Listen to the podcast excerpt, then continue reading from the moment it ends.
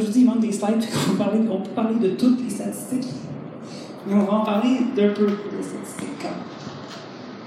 Et la première chose qui nous intéresse quand on fait des statistiques, évidemment, c'est ce que j'appelle l'échantillon, n'est-ce pas? Hein, les 5,5 millions de à hein, ou les 10 personnes qu'on est euh, au Café des Oubliettes ce soir. C'est difficile de faire une enquête sur toute la population sur un sujet précis. Évidemment, on fait aux 5 ans une enquête sur toute la population, ça nous donne des données qui sont de très très grande valeur. Mais lorsqu'on veut faire un coup de son particulier, lorsqu'on a une question particulière en tête, c'est dur de demander à Statistique Canada. Pouvez-vous l'écrire sur le formulaire, s'il vous plaît? Parce que, parce que, si tout le monde faisait ça, le formulaire déjà long, serait quand même interminable. Donc, ce qu'on fait, c'est qu'on choisit un échantillon dans la population. Vous, comprenez un peu le concept. Hein? Et là, encore une fois, vous voyez qu'il manque des. Euh, c'est tout réglé, ces problèmes-là. Puis là, bon, dans un temps puis j'ai fait ça de façon très euh, Donc, l'échantillon, c'est l'ensemble des individus de la population sur qui on recueille des données. Et on assume évidemment tacitement, pour pouvoir faire tout ce qu'on va faire après, on assume une chose extrêmement importante, c'est que l'échantillon a des propriétés statistiques semblables à celles de la population. Si vous preniez l'échantillon qui est juste ici, c'est pas une bonne idée. Hein. Ils sont tous en même place, tous pognés ensemble. On peut imaginer qu'ils se ressemblent tous. Ça ne vous donnera peut-être pas un échantillon, ce qu'on appelle représentatif. D'ailleurs, c'était un des reproches à la première étude de Kinsey, qui était que dans son échantillonnage, il avait recueilli, énormément de témoignages de prisonniers. C'est facile de forcer des prisonniers à répondre aux questions de monsieur. Et surtout à l'époque avec les méthodes carcérales. Probablement, on, s'en doute, pas trop difficile de convaincre les gens pour ça prendre le temps et répondre aux questions. Évidemment, les gens disaient Ah, mais les prisonniers, surtout si vous, allez voir spécifiquement euh, des gens qui ont été emprisonnés pour des crimes sexuels, vont biaiser vos données. Et d'ailleurs, c'est une des, probablement une des premières découvertes qui ont surpris même les chercheurs. Parce qu'évidemment, pour répondre aux critiques, euh, les collègues d'Alfred Kinsey ont dit OK, on va enlever les données des prisonniers de l'échantillon, puis on va voir comment ça change. Puis ce qu'ils ont remarqué, c'est que ça ne changeait pas le pourcentage d'homosexualité. En gros, qu'il n'y a pas de réelle connexion entre l'homosexualité et la pédophilie ou la déviance ou les agressions sexuelles. C'est une, retrouvaille qui date quand même des années 50 et c'est, si vous écoutez encore le discours aux États-Unis présentement, un mythe extrêmement tenace et persistant. Que les homosexuels sont des criminels, des pervers, des personnes qui agressent. C'est un mythe qui a été euh, complètement déboulonné il y a de ça très très longtemps par des chercheurs dans les instituts. Maintenant qu'on a un échantillon, évidemment, ce qu'on fait, c'est qu'on recueille des données, par exemple leur taille en centimètres, leur masse corporelle en kilogrammes. Si vous tirez la semaine dernière, vous reconnaissez la couleur orange. Hein? C'est l'idée qu'on a des variables. Ici, elles ne sont pas nécessairement des variables aléatoires, évidemment, parce qu'on les mesure sur une personne. Hein. Donc voici des, euh, données qu'on a recueillies. Hein. Donc la donnée, c'est une mesure de la valeur d'une variable euh, pour un individu dans l'échantillon. Donc si vous avez votre échantillon, Robert, Paul, Marie, vous avez vos variables ici. Les données, c'est ce ici. Mhm. Donc ce sont ces nombres Évidemment, lorsqu'on les représente de façon symbolique, on n'a pas toujours la valeur exacte, on va utiliser des petites lettres avec des indices pour dire ça, c'est la donnée de l'échantillon 1 pour la taille. Souvent, on utilise des lettres minuscules parce que ce sont des nombres. Ce sont des nombres, pas des variables aléatoires. Notre variable ici, ça serait T, mais la valeur pour notre individu numéro 1, ça serait T. J'utilise la couleur verte pour signifier que ça se rapporte à un échantillon réel. Donc, si vous, voulez revoir le petit schéma que j'ai souvent fait hein, en mathématiques, l'argument, la fonction, la valeur. C'est encore là, c'est toujours là, ça va revenir tout le temps, tout le temps, tout comme je disais, on utilise les lettres minuscules parce que c'est un nombre.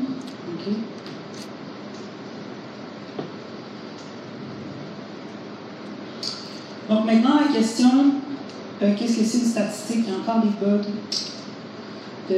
d'ordre d'animation. Une statistique, c'est un nombre qu'on calcule à partir des données d'un échantillon. Deux échantillons qui ont les mêmes données ont les mêmes statistiques. Donc, par exemple, la hauteur totale de tout notre échantillon, c'est une statistique. La masse totale, c'est une statistique.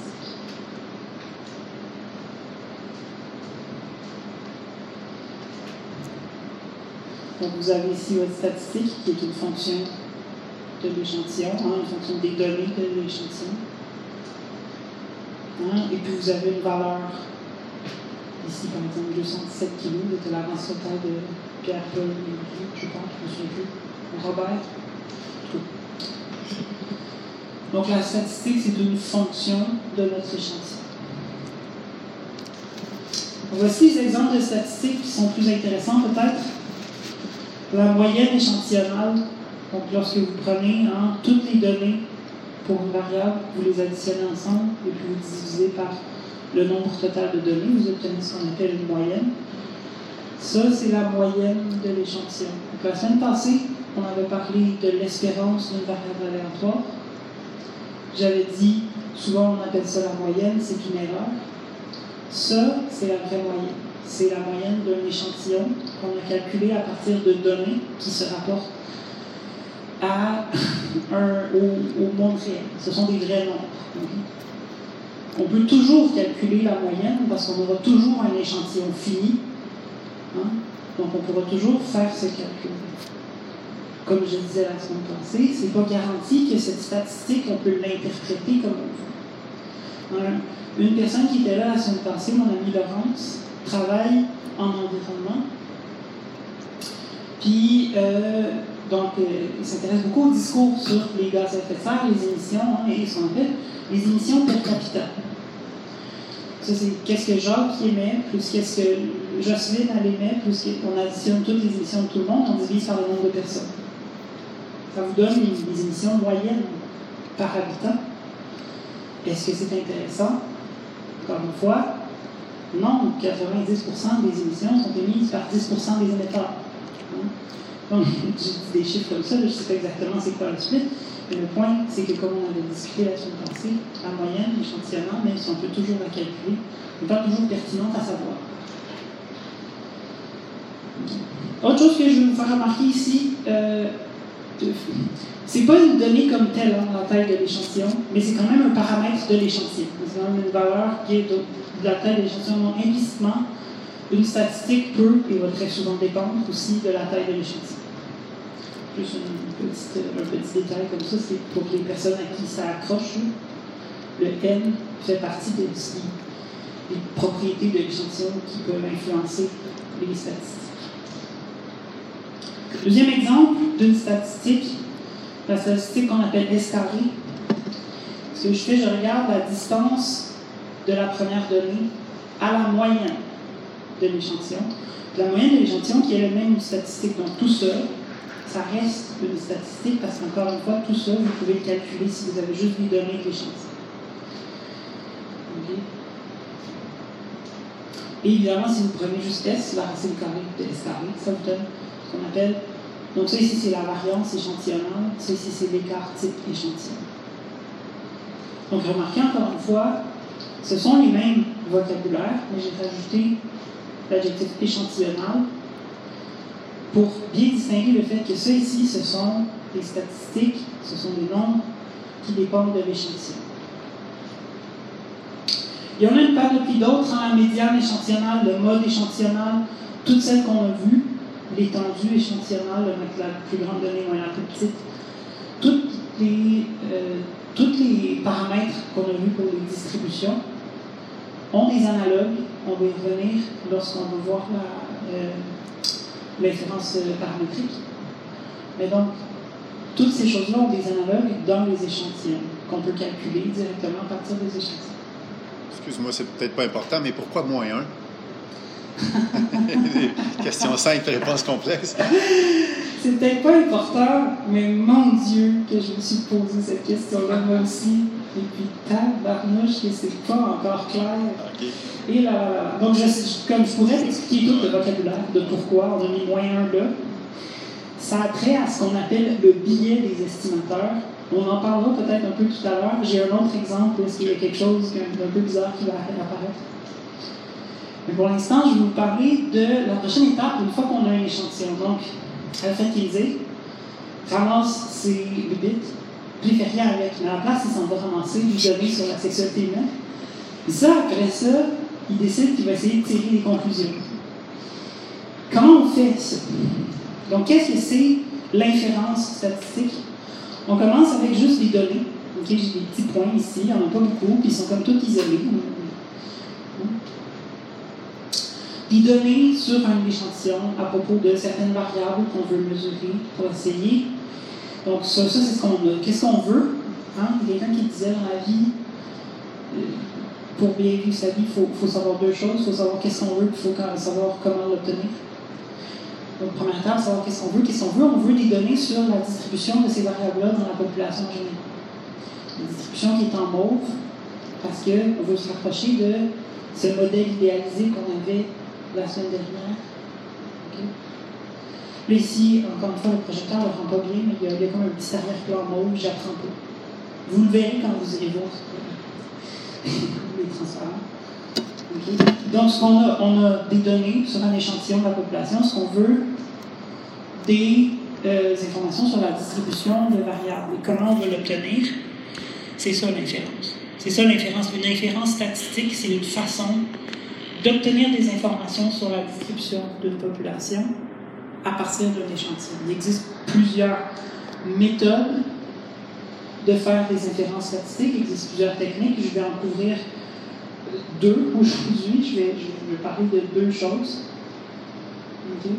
Mais donc, il existe toutes sortes de façons, et tout ça, ça s'appelle des inférences statistiques. Pour faire des inférences statistiques, on va avoir besoin d'une autre chose qui est un concept un peu weird, qui s'appelle, ce que, en fait, moi j'appelle ça comme ça. Ce que je reproche beaucoup aux professeurs de statistiques, c'est que tous les professeurs de statistiques que j'ai eus ont zéro fait l'effort d'expliquer ce concept-là. Et ça résulte systématiquement en beaucoup de confusion chez les étudiantes et les étudiants. donc, on a un vrai échantillon, puis on a, pour cet échantillon-là, des données. Comment on va faire une inférence statistique La façon la plus générale de vous l'expliquer, c'est qu'on va s'imaginer maintenant qu'on va simuler des données pour un échantillon factice.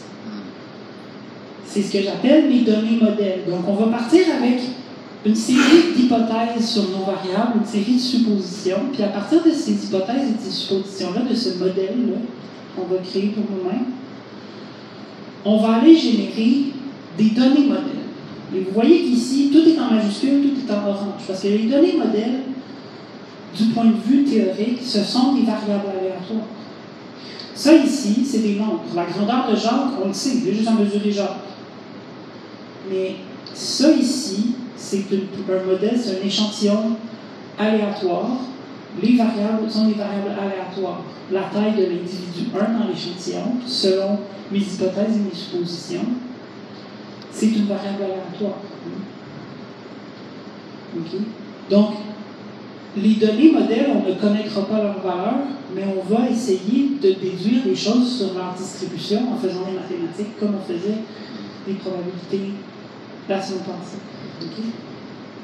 Donc, on a nos vraies données, puis on a nos données modèles qui sont des variables aléatoires et dont on va essayer de comprendre les distributions. Donc, on a ces deux choses-là. On a notre modèle, nos suppositions. Comment on va tester maintenant?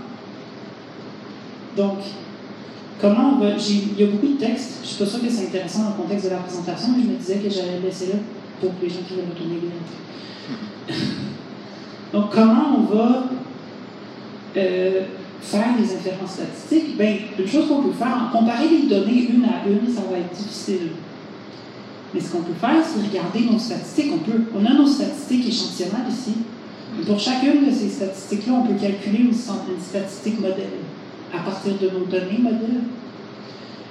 Donc, évidemment, on ne calculera pas la valeur, mais on peut essayer de comprendre c'est quoi la distribution de ma statistique modèle. Et faire une inférence statistique à partir de ce moment-là, qu'est-ce que ça va être? Ben, on va comparer les valeurs qu'on obtient dans la réelle population avec les probabilités qui sont prédites par notre modèle. Donc, on a généré un, ensemble de données modèles aléatoires, si vous voulez, comme pour simuler si on avait pris un échantillon. Qu'est-ce que ça serait à ce moment-là la probabilité que j'observe telle statistique ou telle statistique? Et puis là, je vais regarder. Par exemple, ça, c'est ma statistique, c'est ma moyenne échantillonnale modèle. Je ne sais pas c'est quoi, mais j'ai estimé que ça, c'était sa distribution de probabilité. Donc, ici, son espérance. Maintenant, je peux tester mon modèle. Comment je fais pour tester mon modèle? Bien, je regarde la vraie valeur. La vraie valeur que j'ai observée, où est-ce qu'elle est par rapport à tout ça? Si ma vraie valeur est ici, puis que moi, mon modèle est là, qu'est-ce qui se passe? Il y a quelque chose qui ne marche pas. Où? Ah, ah si je fais l'hypothèse que mon échantillon est bon parce que j'ai fait attention à mes méthodologie, le problème, il n'est pas là. Hein. Le problème, il est ici. Si je remonte la chaîne, ça veut dire qu'il y a une supposition ou une hypothèse que j'ai faite qui n'était pas correcte. Et c'est comme ça qu'on fait toujours des inférences statistiques. À peu près. Le point, c'est que c'est comme ça que ça marche, les statistiques. On a des échantillons, on un échantillon, ensuite on a un échantillon modèle, un échantillon théorique, qui est construit à partir de suppositions, et puis on le compare, puis on essaye d'ajuster les suppositions qu'on fait pour que les distributions théoriques matchent avec les statistiques qu'on observe. Quand on a réussi à faire ça, bien on se dit, alors ça doit être assez probable que les suppositions que j'ai faites au départ étaient correctes. Donc ça, c'est un peu le, le, principe vraiment de base, si vous voulez, de l'inférence statistique. Excuse-moi, j'avais juste une question. Oui? C'est que tes données modèles, là, comme ton hypothèse, c'est pas comme un genre de billet, tu trouves ça où? J'ai sorti d'où les hypothèses? Non, mais je, je, non, mais c'est intéressant. Euh, il y a plusieurs façons de procéder. Hein? en fait, beaucoup, beaucoup de cours de statistique se, dévouent à la question comment je choisis les hypothèses qui sous-tendent toute la patente, c'est sûr. Euh, une première chose que tu pourrais faire, par exemple, c'est juste regarder tes données. Là, tu vois que ça a un peu une forme de cloche. Et là, tu pourrais te dire, ah, ça serait pas bête de supposer que la distribution de la population est normale. Puis après ça, ben là, la question, et merci de me permettre de faire un, petit segue. La question ici, c'est tout simplement quels sont les paramètres de cette distribution-là? Pour la loi normale, il y en a deux qui sont importants, hein, l'espérance et l'écart type, ou la variance. C'est ce qu'on appelle une inférence paramétrique. C'est-à-dire que tu vas assumer d'emblée que tes données ont une certaine distribution et il y a seulement certains paramètres qui vont te rester à estimer. Évidemment, cette hypothèse-là ne peut pas s'appliquer tout le temps. Des fois, il y a des raisons scientifiques de s'attendre à ce que la distribution soit une telle. C'est-à-dire, des fois, il y a des, raisons a priori. Par exemple, si tu faisais une étude du nombre d'étoiles dans une certaine région de la galaxie, ben, il, y aurait comme des observations déjà faites qui te disent Ah, ben ça, c'est à peu près une loi de poisson aussi ou ça. Donc, il y a des raisons euh, a priori. Hein, et quand on dit a priori, il ne faut jamais que Bayes soit bien bien loin en arrière de notre tête. L'inférence bayésienne, c'est où est-ce que les hypothèses de cette round-ci sont les conclusions de la round d'avant. Puis à chaque fois, on met à jour. Je ne vais pas en parler parce que ça devient très rapidement compliqué, mais euh, c'est quand même un, peu aussi toute cette notion-là que l'information se met à jour, qu'on obtient sur la population mesure qu'on réalise de nouvelles études. Et donc, c'est l'idée un peu que ton hypothèse part de ce que tu connaissais déjà a priori, c'est-à-dire ce que tu avais déjà peut-être conclu en regardant d'autres choses, d'autres.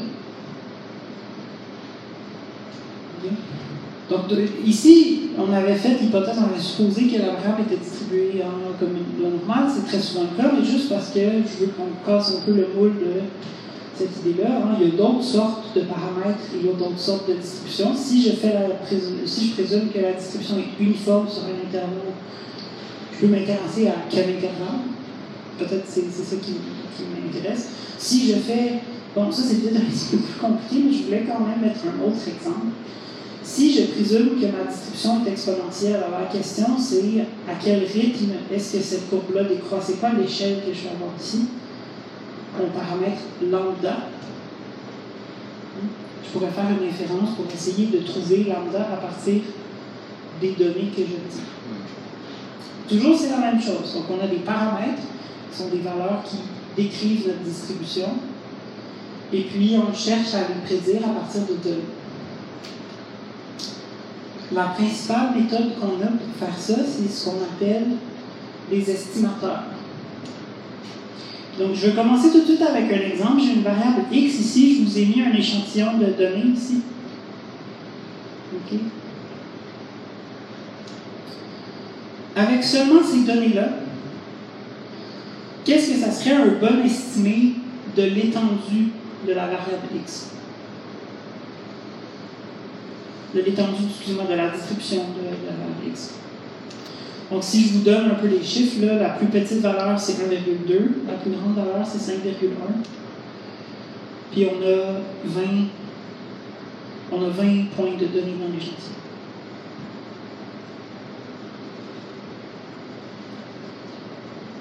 L'étendue. Donc, l'étendue, pour un rappel, l'étendue, c'est la largeur de l'intervalle dans lequel les, les, euh, la, la variable prend des valeurs. La plus grande, moi, la plus petite. Donc, l'idée ici, hein, c'est que ben, on a juste les données. Qu'est-ce qu'on peut faire Tout simplement, aller regarder ben, c'est quoi la plus grande valeur qu'on a, la plus petite valeur qu'on a, 5,1, 1,2, 3,9. C'est un estimé. C'est une valeur qu'on est capable de calculer à partir de notre échantillon qui nous permet d'estimer. On sait que ça va être au moins 3,9 ans. Forcément, si ça, c'est toutes les données qu'on a obtenues, ben, la distribution de la variable x, il faut qu'elle soit supportée sur un intervalle qui est plus large que ça. Donc on sait que c'est au moins 3,9. Et c'est là que le, les shenanigans commencent. Tu m'avais demandé tout à l'heure pourquoi la variance, on avait n-1 au lieu de n. Regardez ce que je fais. c'est pas la même chose exactement, mais ça ressemble un peu. C'est le même genre d'idée. J'ai décidé de multiplier par n plus 1 sur n. A priori, ça a l'air complètement arbitraire. OK? Pourquoi je fais ça? Parce que pour des petites valeurs de n, ça va me donner un meilleur estimé. Pourquoi? Parce qu'encore une fois, on avait un estimateur en ça, c'est ce qu'on appelle un estimateur biaisé. Pourquoi il est biaisé? On sait déjà que notre estimé est trop petit. Si on sait déjà que notre estimé est trop petit, mais on peut essayer de le rendre meilleur en le rendant un petit peu plus gros. Et la façon de faire ici, c'est avec un facteur n plus 1 sur n. Ceci, c'est un estimateur non biaisé de l'étendue. Okay? Je ne vais pas insister trop là-dessus, mais je trouve ça amusant quand même, puisque ça, c'est peut-être la façon la plus intuitive. Puis ça donne une valeur qui est correcte. Okay? Mais un estimateur non biaisé nous donne une valeur qui est un petit peu plus précise, surtout lorsqu'on a des petites valeurs de c'est la même chose avec la variance échantillonnelle. Si tu mettais n à la place de n-1, tu aurais un autre estimateur de la variance. Puis lorsque n est très très grand, ça fait presque aucune différence. Mais lorsque n est petit, ceci c'est un meilleur estime. OK? Un estimateur en général, qu'est-ce que c'est? Ben, c'est une statistique. Hein? Ici, le maximum ou le minimum. Vous voyez que c'est des valeurs que je peux calculer juste à partir de mon échantillon. C'est une statistique ok, qui a la propriété que plus je prends des grands échantillons, plus cette statistique-là va tendre, va converger vers la réelle valeur du paramètre. À la limite, où est-ce que je prenais toute la population, ben, ça serait juste le paramètre que. Et donc, c'est la raison pour laquelle on dit que c'est un estimateur, parce que plus j'ai des grands échantillons, plus mes estimés sont précis.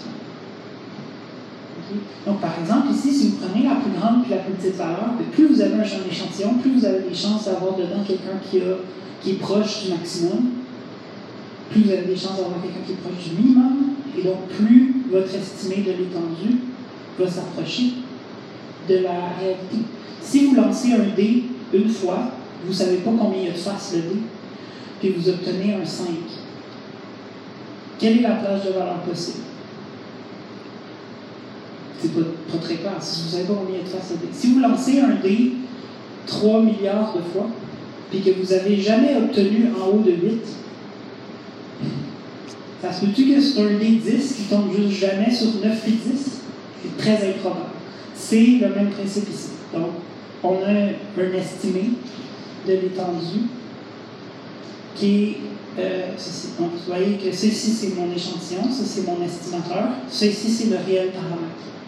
Quand j'ai généré l'échantillon de points, avant de calquer dessus pour préserver mon esthétique manuscrite, euh, j'ai utilisé 4,14 euh, pour générer.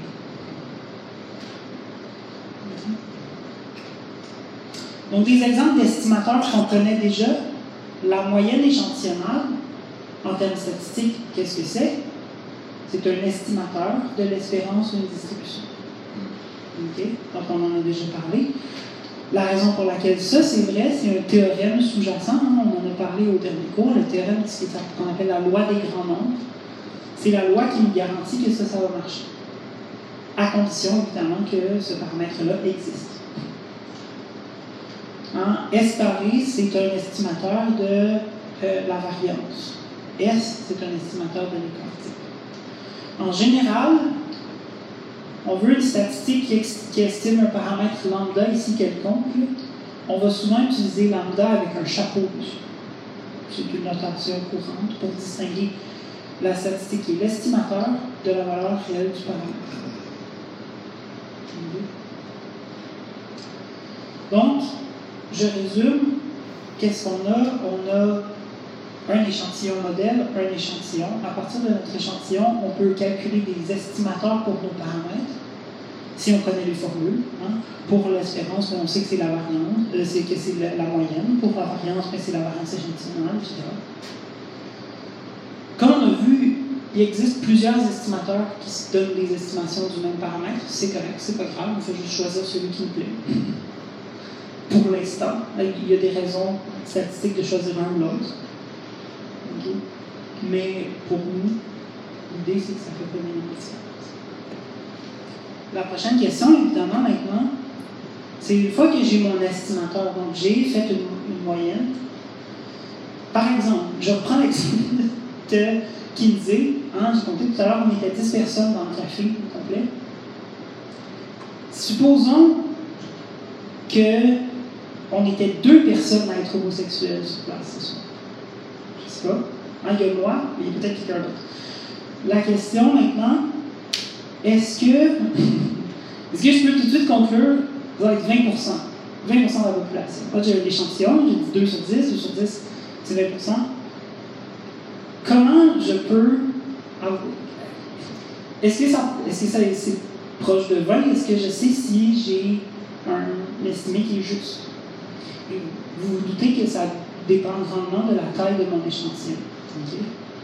sans entrer les détails de comment ça dépend de la taille de l'échantillon, parce que c'est plus technique et compliqué, je vais vous montrer un peu l'idée. Hein. Donc, on a notre estimateur lambda chapeau, qui est notre prédiction pour la valeur du paramètre lambda. Et on cherche un intervalle, on cherche quelque chose de cette. Mon laser fonctionne qu'à on cherche quelque chose de cette forme-là Autour donc, de notre lambda chapeau, un intervalle pour nous dire on a assez confiance que le vrai paramètre se trouve quelque part ici.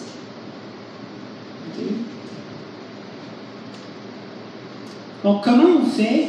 Ben, on calcule, hein, on produit ce qu'on appelle l'estimateur modèle. Hein. Tout à l'heure, j'avais des statistiques d'échantillon avec des statistiques modèles, mais si j'ai des estimateurs dans mon échantillon, j'ai l'équivalent dans mon modèle, je peux calculer un estimateur modèle. Ça, c'est lambda majuscule, la lettre lambda majuscule. Donc, ça, c'est lambda chapeau majuscule. Et donc, qu'est-ce qu'on fait dans notre modèle, notre première supposition? Mais ça va être, OK, j'ai calculé mon estimateur pour lambda, ça me donne lambda chapeau. Je vais assumer que c'est la vraie valeur. Donc, la distribution maintenant de mon lambda chapeau va être centrée autour de cette valeur-là, va être centrée autour de mon estimateur échantillon.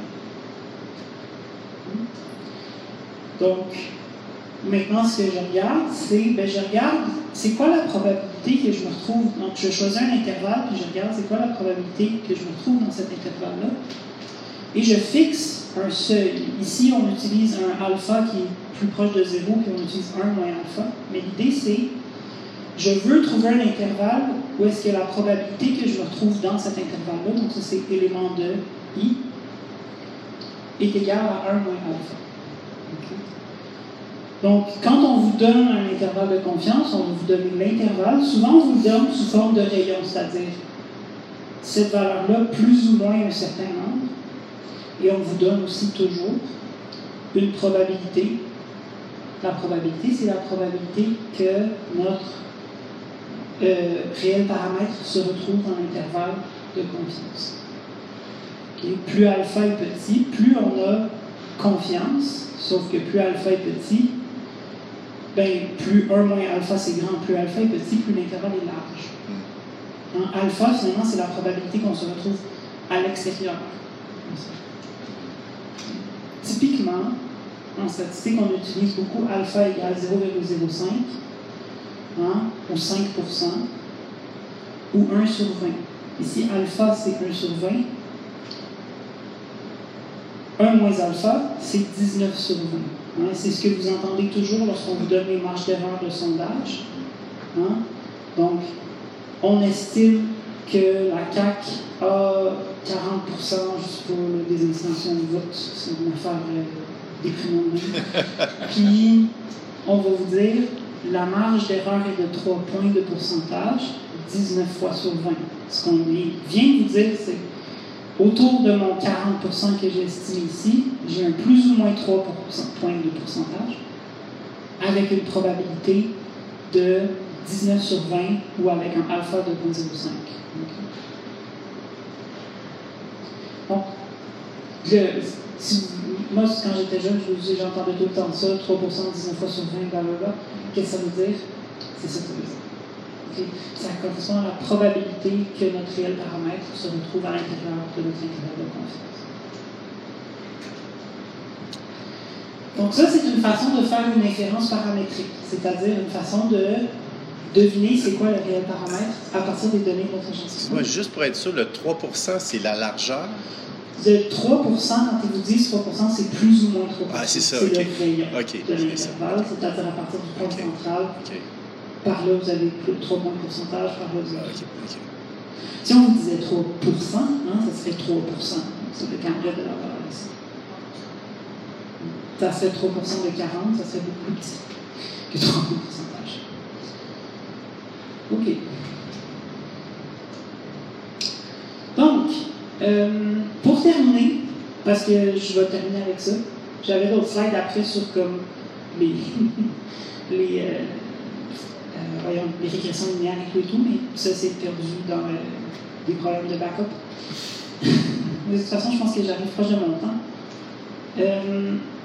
Donc, je parler un peu de comment on fait de de différence non paramétrique. Donc là, on a vu comment, si on avait une idée de à quoi la courbe ressemblait, comment on peut faire pour deviner les paramètres? Mais il faut déjà avoir de la forme de notre distribution.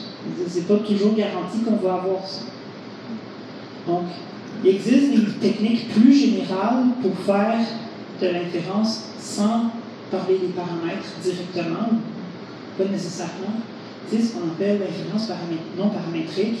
Et une des méthodes principales qu'on utilise pour faire ça, on peut l'utiliser aussi pour faire des tests euh, l'inférence paramétrique, hein, mais, surtout c'est très utile pour les inférences non paramétriques, c'est les tests d'hypothèse.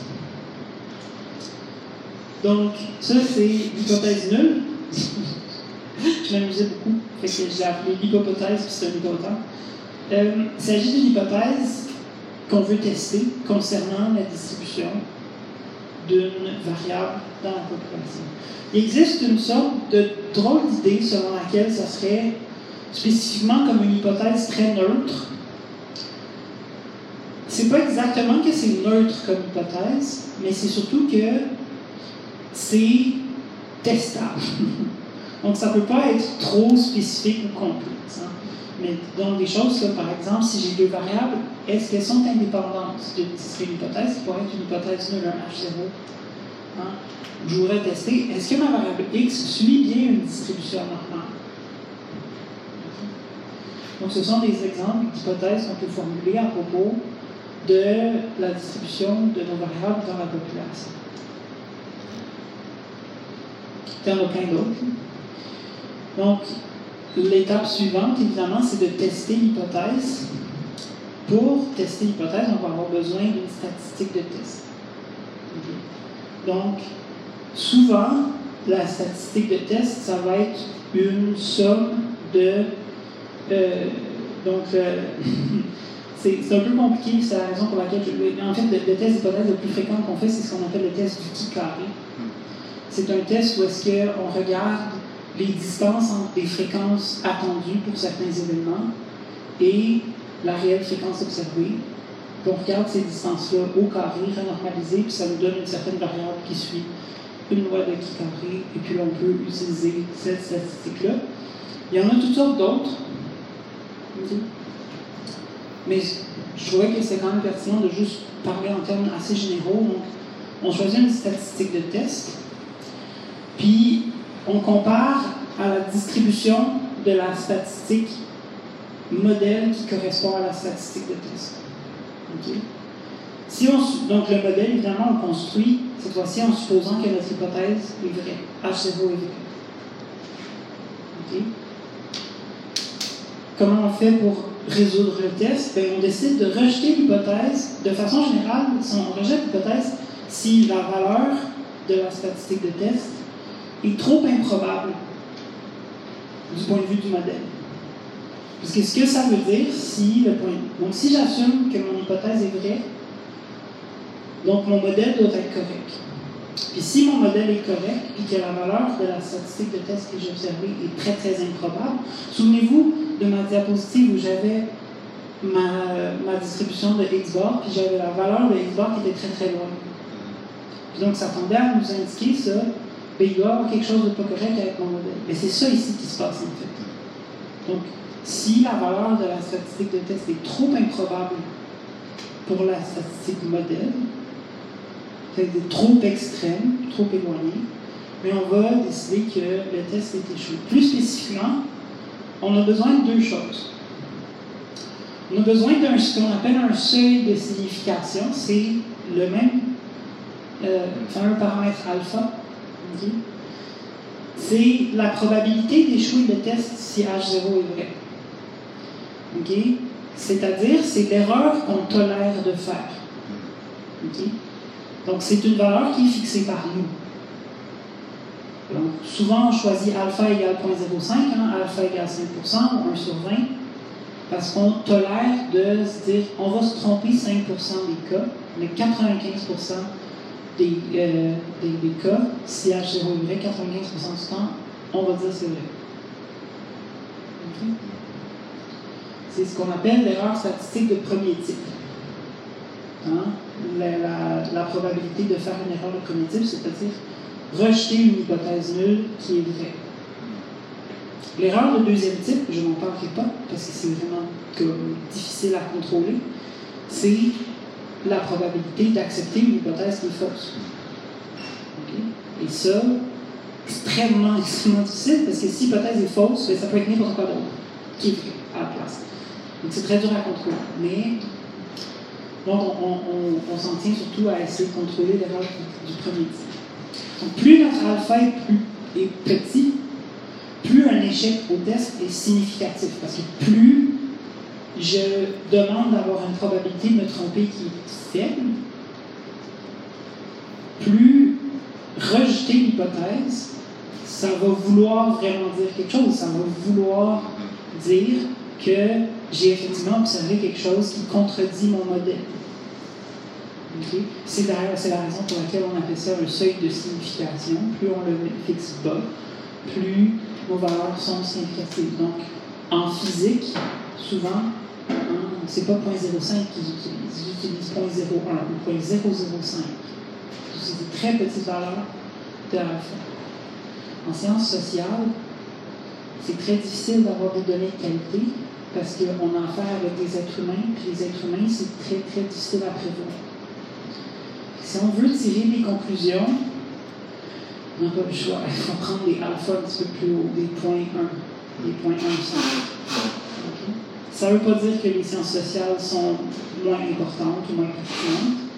C'est juste des limitations avec la matière première. C'est à quelque part paresseux de faire de la physique parce que vous n'avez pas à avec les gens. L'autre quantité qui est intéressante, c'est ce qu'on appelle la valeur P. Euh, je trouve extrêmement casse-pied que les statisticiennes et les statisticiens ont choisi d'utiliser P pour ce truc-là, qui est quand même spécifique. C'est une lettre très utile, P, quand on fait des probabilités, enfin. Euh, c'est la probabilité que la statistique moderne, euh, excusez-moi, la statistique modèle soit au moins aussi improbable que la statistique que j'ai observée. Donc ça, ça prend un peu de décortiquage quand je dis au moins. Donc si vous observez, donc vous faites une prévision avec votre modèle, vous observez une statistique échantillonnante. Selon votre modèle, vous avez une certaine prévision pour la probabilité que votre statistique échantillonnale soit au moins aussi improbable que la statistique de test. Si votre statistique de test est très probable, bien, la valeur P est très très très très haute. Si la statistique de test euh, est très improbable, la valeur P va devenir très très très très basse. Plus la valeur P est basse, plus la valeur P est petite, plus on risque d'échouer, parce que plus la valeur P est petite, plus ça veut dire que c'est euh, que, la statistique de test est tellement improbable que c'est vraiment, vraiment pas possible. C'est vraiment très, très rare que mon modèle va fournir une statistique qui match, qui a l'air un peu de la même chose que ma statistique de test. OK? Donc, c'est ce qu'on regardait tout à l'heure, encore une fois, si vous vous souvenez de ma figure, j'avais mon X-bar l'espérance de mon X-bar, puis j'avais mon, mon, petit X-bar qui était très très loin. Et ça, ça aurait voulu dire que la probabilité d'être aussi extrême, ça aurait été la probabilité que mon X-bar orange, ma variable aléatoire, soit plus loin que mon petit X-bar. Il était très très très très faible. Il n'y avait, avait, pas d'air en dessous de ce courbe-là, il n'y en avait presque pas. Excuse, c'est ça qu'on appelle la puissance statistique d'un. Oh que je ne veux pas trop m'aider à comme. Parce que P, euh, P je ne sais pas si ça ouais. C'est-à-dire la, la, notion de puissance statistique, c'est un peu plus. Euh, parce que là, je fais des définitions qui sont extrêmement vagues. Je ne voudrais pas dire que c'est ça spécifiquement. je vais te donner des, des, termes très très vaches. Là. Euh, mais oui, c'est très bien. L'idée, c'est que le test échoue lorsque la valeur P est plus petite que notre seuil de signification. C'est-à-dire lorsque la probabilité d'avoir quelque chose d'extrêmement improbable est très très basse, plus basse que mon seuil de signification. Ce que ça veut dire, c'est j'ai obtenu une statistique de test qui est plus improbable que mon seuil de tolérance. Ah par rapport à mon modèle. Donc, je rejette mon hypothèse, parce que mon modèle ne doit pas être correct. OK? Hmm. OK. Donc, évidemment, plus mon alpha est petit, plus c'est rare que je, que, que je peux rejeter. Hmm. Plus c'est rare que je peux rejeter une hypothèse, quand plus mon alpha est petit, plus c'est difficile de une hypothèse. Ça prend une très, très, très petite valeur P si je veux rejeter des hypothèses avec alpha égal 1,5% ou un dixième de pourcent. En l'inverse, je peux rejeter des hypothèses puis tirer des conclusions lorsque mon alpha est de 50%. Ça m'en prend pas gros. Par contre, les conclusions ne sont pas significatives.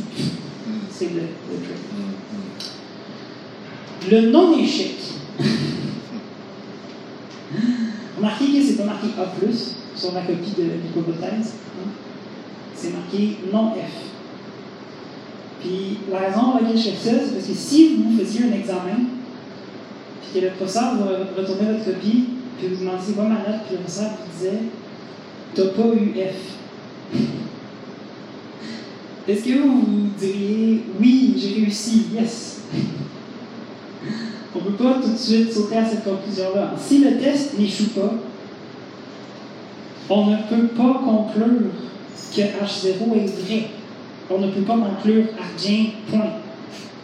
Si le test n'échoue pas, ça veut dire qu'on n'a rien à dire. On a observé que notre hypothèse matchait la statistique, mais ça peut être complètement fortuit, on ne sait pas. C'est un problème en sciences parce qu'évidemment, à chaque fois qu'on fait une étude sur l'homéopathie, puis qu'on dit l'homéopathie, ça fait rien, puis qu'on ne peut pas rejeter cette hypothèse-là, parce que c'est une hypothèse nulle, qui est très probablement vraie, Là, il y a tout temps des gens qui ressortent et qui nous disent Ah, mais vous voyez, vous n'avez pas été capable de prouver que c'était faux. Vous êtes vraiment incapable de prouver que c'est faux. Parce que, hein, si vous avez vu 50 000 chats noirs dans votre vie, puis aucun chat d'aucune autre couleur, vous ne pourriez toujours pas conclure que tous les chats sont noirs. Il y a peut-être un chat que vous n'avez pas encore vu, il y a peut-être une homéopathie qu'on n'a pas encore vue, qui fonctionne, hein, peut-être. Bon. C'est un peu un problème en communication scientifique. Par contre, l'inverse est aussi vrai. L'inverse est aussi un problème. Les gens qui disent ben, j'ai terminé, j'ai vu que je ne pouvais pas rejeter l'hypothèse, donc mon hypothèse doit être correcte. Hein? J'ai pas réussi à racheter l'hypothèse qui avait une forte corrélation entre euh, la taille de mes souliers et mon habileté en lecture. Donc, est-ce que je conclus qu'il y a un effet de cause à effet? Donc, cette, cette idée-là aussi est liée à ça. On arrive à l'endroit de la présentation où toutes les autres slides n'ont pas été sauvegardées.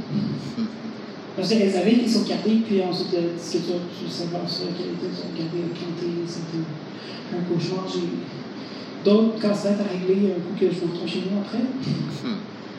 Mais les dernières slides, je les avais déjà mises. Donc, je les avais déjà faites à.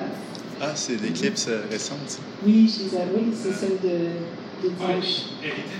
Ben oui. Elle fut visible pendant quelques minutes à- au début et puis à la fin. Ça, c'est une photo que j'ai prise à, euh, à minuit de mon balcon ici. Euh, aussi dans le quartier.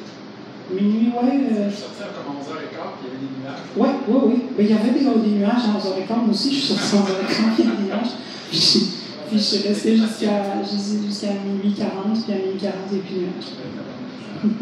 C'est drôle parce que dans le médical, tu sais, il y a comme un site qui prédit le, le, le, le sky, quelque chose.